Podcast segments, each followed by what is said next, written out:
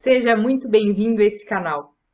Aqui eu discuto temas relacionados à área de endocrinologia e metabologia, temas atuais, temas importantes no contexto do nosso atendimento clínico do dia a dia e temas importantíssimos para a jornada rumo à prova de título de especialista de endocrinologia e metabologia.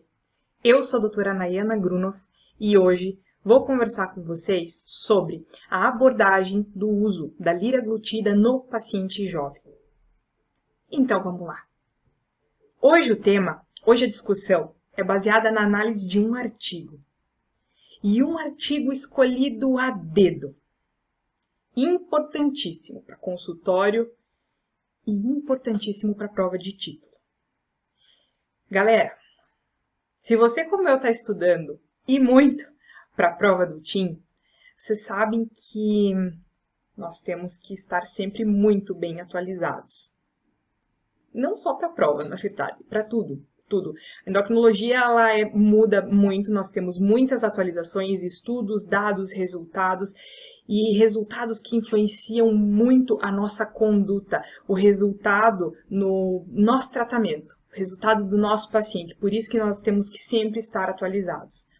Mas se você vai parar para pesquisar todos os artigos atuais, o que está saindo de importante, você vai ver que é uma infinidade de artigos. Quantidade de artigos, se a gente quiser ler tudo, ela é muito maior do que o tempo que nós temos para ler.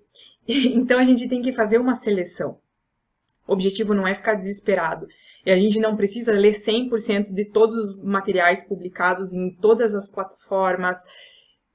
Não, porque isso não seria viável. São 10 grandes áreas do endócrino, se a gente fizer isso com todas elas, com todos os artigos, veja, veja o tamanho do que, que é. Eu tenho cuidado de pesquisar em todas as 10 grandes áreas quais são os principais artigos.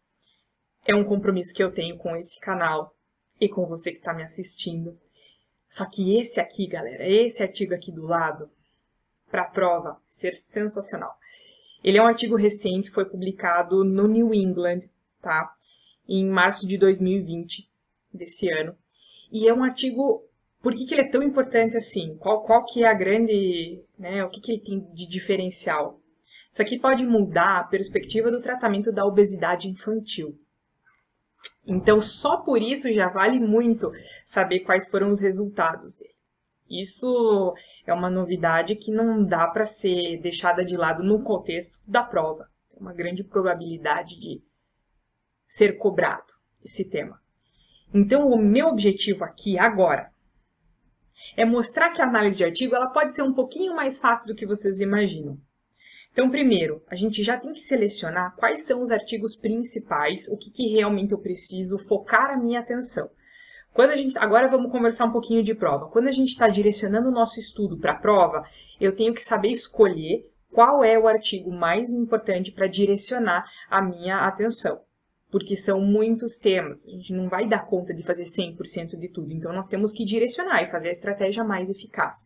Esse aqui, ele é muito importante, tá? Então aqui a gente já vai pegar o que é o mais direcionado.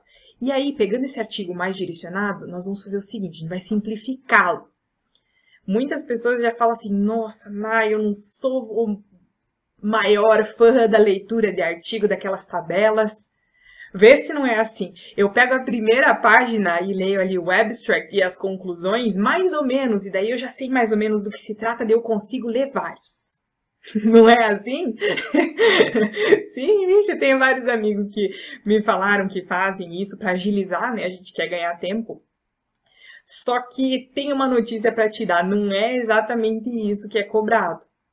A análise de artigo ela não é tão simples assim. Ela pode ser, sim, muito mais simples, mas ela não se resume a ler só o abstract.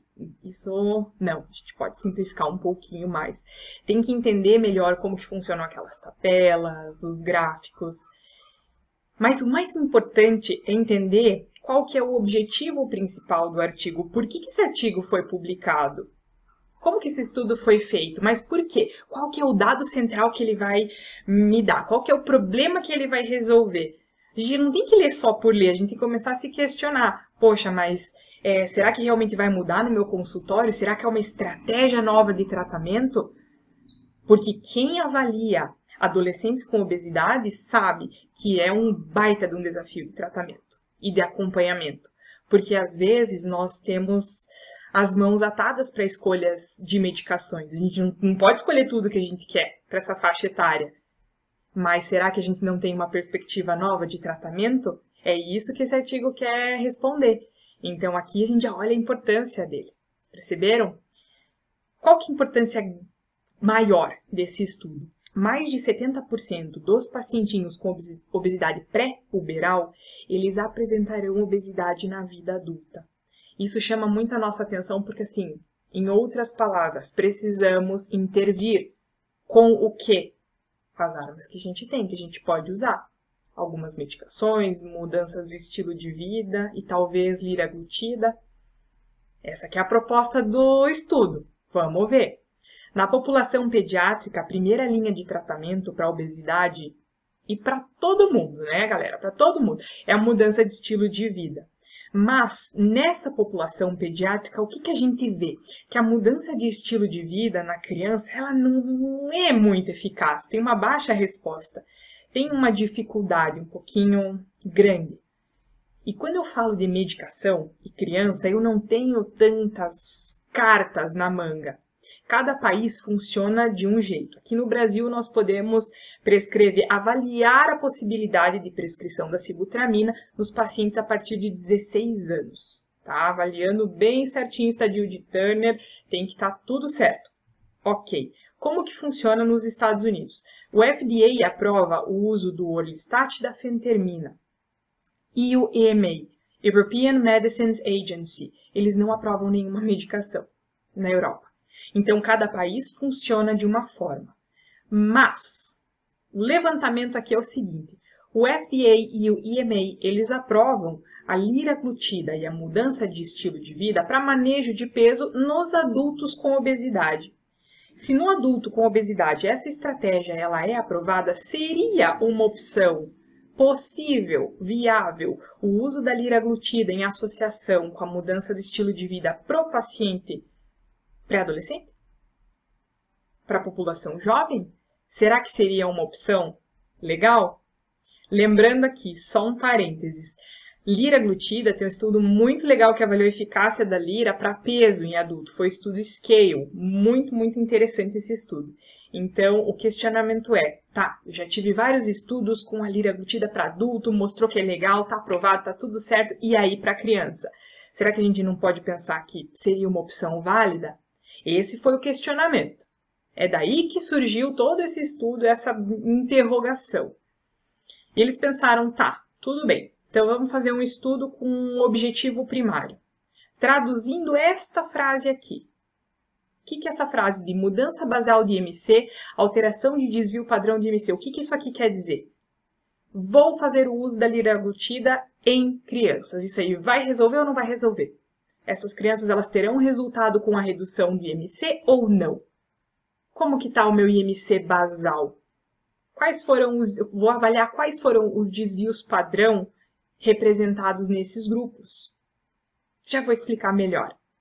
Às vezes a gente lê uma frase assim, um pouquinho rápido. Às vezes a gente não começa a estudar quando a gente está assim, tranquilo, que não aconteceu nada do dia. Às vezes nosso dia está assim, ó. A agenda estava lotada, teve encaixe de paciente, o plantão atrasou e tá, tá tudo. E depois de um dia desse que a gente vai estudar. Então, eu tenho um cuidado de passar de uma maneira muito mais leve mais fácil, porque eu sei que às vezes a gente não vai estudar com a cabeça tranquila, leve, né? Às vezes está tudo um turbilhão. Então a gente tem que facilitar isso. Vamos entender qual foi o tipo do estudo. Esse estudo ele foi randomizado foi um estudo duplo cego e multicêntrico. Tá? Então, esse estudo ele aconteceu em vários países, randomizado, duplo cego, multicêntrico, e a importância dele, o peso dele para a prova, é que não foi um estudo assim com N pequeno de pacientes e nem um curto período de tempo. Esse estudo avaliou os pacientes por um tratamento por 56 semanas e depois com mais 26 semanas de acompanhamento dos pacientes após a interrupção do tratamento. Então, foram muitas semanas de tratamento e acompanhamento. Isso dá muitos dados para a gente. Então, isso aqui é algo bem expressivo. E o que, que esse estudo avaliou? Ele avaliou o uso da liraglutida de 3 miligramas ou placebo logicamente, as duas medidas associadas a mudanças de estilo de vida. Então, eles avaliaram assim, eles randomizaram as crianças, então pegaram as crianças e colocaram em dois grupos. Um grupo era o grupo que ia usar liraglutida, junto com as medidas de vida, mudança de estilo de vida, e o outro grupo ia usar o placebo.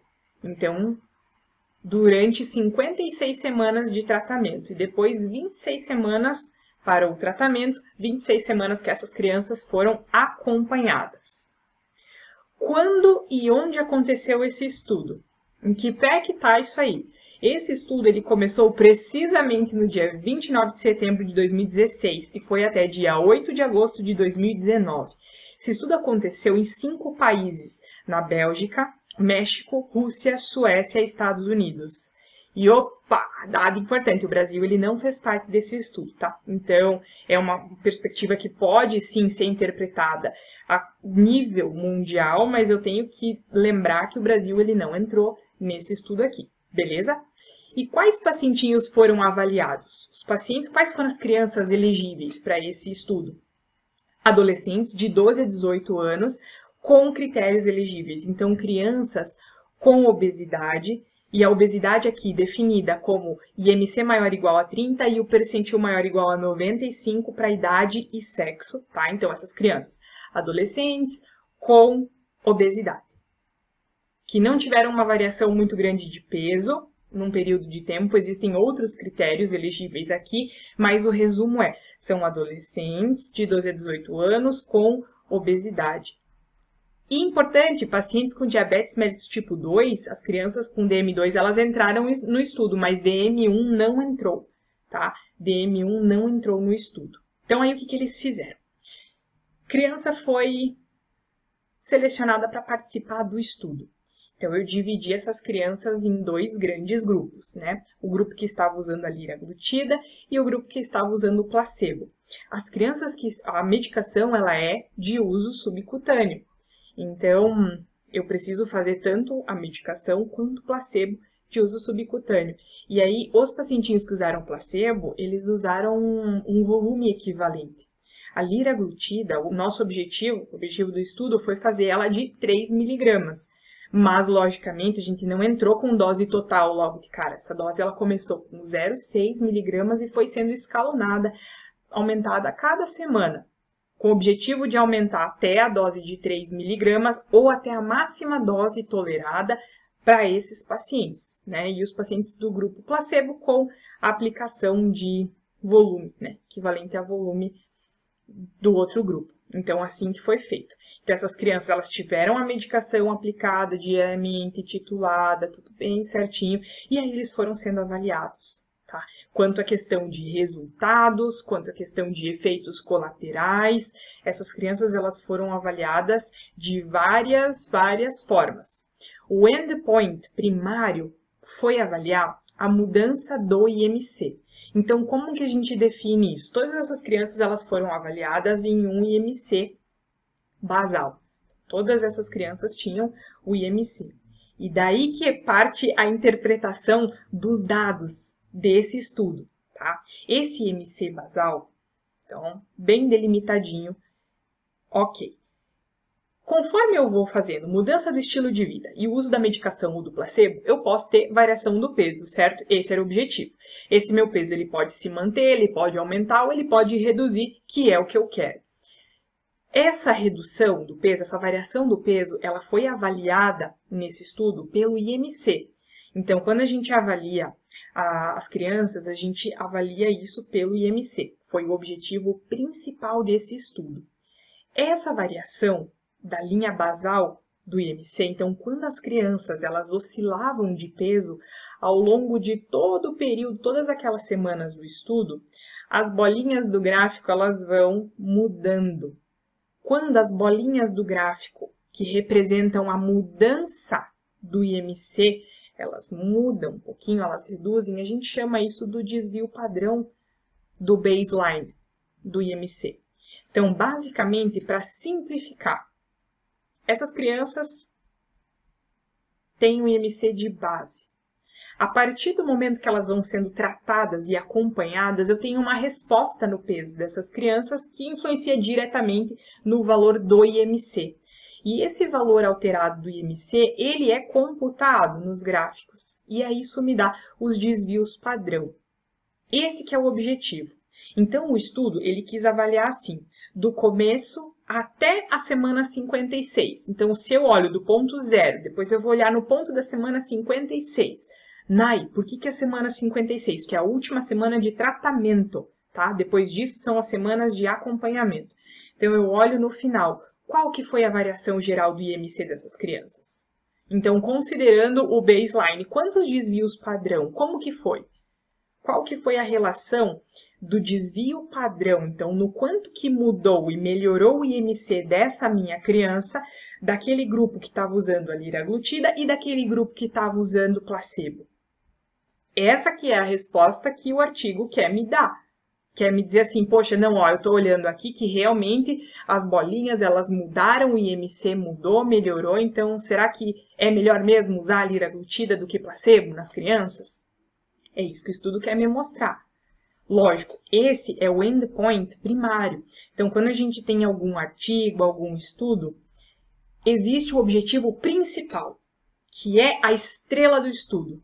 É a minha pergunta de ouro.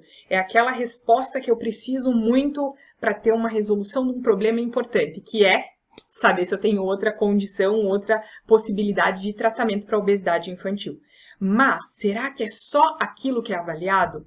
Não. Aí nós temos os endpoints secundários. O que é um endpoint secundário? São outras perguntas, são outros dados que eu posso aproveitar e avaliar naquele estudo também. Então, além do IMC, nesse caso, eu posso olhar também o peso das crianças. Eu posso olhar também os marcadores cardiometabólicos dessas crianças. Posso olhar a pressão, eu posso olhar o perfil lipídico, eu posso olhar fatores de segurança e posso colocar eles em estudos, em comparativos. Eu posso olhar os eventos adversos reportados pelas crianças. Então, todos esses são os endpoints secundários.